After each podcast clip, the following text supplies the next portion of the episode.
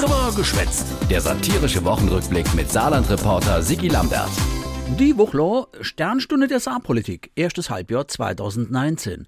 Im Januar hat der Regierungschef, der Tobias Hans, gleich mal die Richtung vorgehen. In Zukunft wird das Saarland ganz an der Spitze stehen. Und zwar nicht nur bei der Schulde. Gut, ach, aber der Hans meint mehr so bei Digitalisierung und Informationstechnologie. Da wäre also Saarland ball. Hotspot im IT-Bereich für Forscher, Wissenschaftler und Unternehmer, die aus aller Welt kommen werden, um bei uns das Saar Valley zu formen.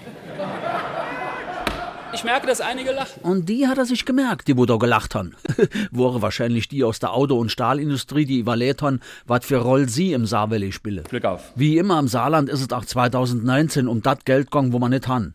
Ohne Moos einfach nichts los. Hat der Eugen Roth im Frühjahr ernüchtert festgestellt. Wenn wir Geld zum Fressen hätten, können wir alles machen. Tja, jo, das wär schön. Aber so ist es ja nun mal nicht. Nein, so ist es ja nun mal nicht. Mist. Sehe ich auch so. Immer diese Geldknapserei im Saarland. Wie willst du dann da auf ein grüner Zweig kommen? Am besten gänge mat mache wie die Franzose. Die Franzosen, sie trinken mehr Alkohol. Die Franzosen, sie essen mehr fetten Käse. Die Franzosen, sie essen mehr Fleisch. Und die Franzosen fahren sogar noch mehr Auto als wir. Und trotzdem werden sie älter als die Deutschen. Das wäre doch vielleicht mal eine neue Initiative in Sachen Frankreich-Strategie. Oha, Frankreich-Strategie leicht abgeändert. Da hat man schon gemerkt, dass er die Faxe allmählich bisschen dick hat, der Hans. Und zwar, Peu à peu. jo, sei Stellvertreterin et Anke Rehlinger ist kurz drauf mit Rage nach Berlin gefahren. Ehrlich gesagt, ich kriege immer ein bisschen Blutdruck bei dem Thema. Ajo, 40 Milliarden Euro Unterstützung für die Braunkohleländer und für Saarland nix. Wir saßen dort nur am Katzentisch. Ist das vielleicht gerecht?